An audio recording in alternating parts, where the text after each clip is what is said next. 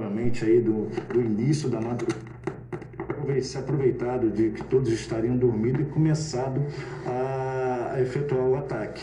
Né? Inicialmente é, esfaqueou a, a vítima, a Ana, né? e depois começou a, a, a, atacar as crianças e depois atacou também os pais da. da um absurdo, mais um caso de feminicídio em uma semana de amor. Fossem também é, agredidos, o pai da, da vítima Ana.